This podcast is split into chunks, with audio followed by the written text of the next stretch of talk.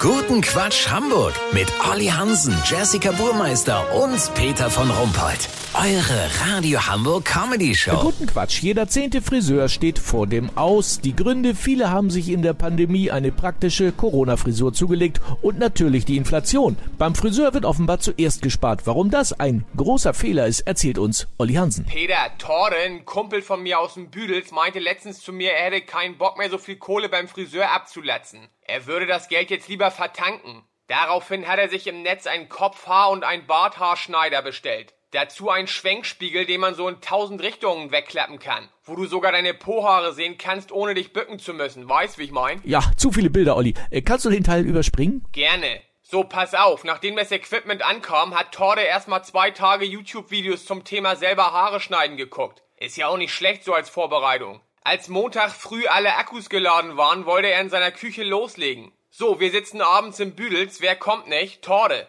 Zweiter Tag, wer kommt immer noch nicht? Torde. So, ich also hin zu ihm, klingel. Die Tür geht auf, aber nix von Torde zu sehen. Ich höre ihn nur durch die geschlossene Küchentür sagen, Olli, ich lass dich nur rein, wenn du mir versprichst, dass du nicht lachst. ja, ich ihm das also versprochen. Leute, ihr glaubt das nicht. Ich komm da rein, ich denk, was das denn?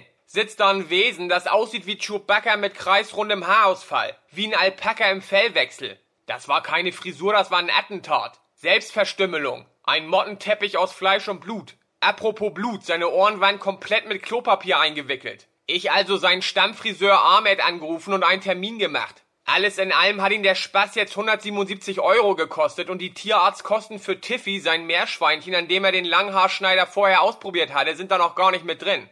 Also Leute, geht zu Profis, lasst die das verdienen. Peter, lass so machen, wenn wir im Büdels aufhören, Torde mit seiner Do-it-yourself-Geschichte zu verarschen, melde ich mich noch morgen. Habt ihr das exklusiv, okay? Ja, vielen Dank, Olli Hansen. Kurznachrichten mit Jessica Buchmeister. Gedämpfte Hoffnung. Experten bestätigen, dass deutsche Panzer aus Altbeständen schon in ihrer Zeit bei der Bundeswehr nichts auf die Kette gekriegt haben.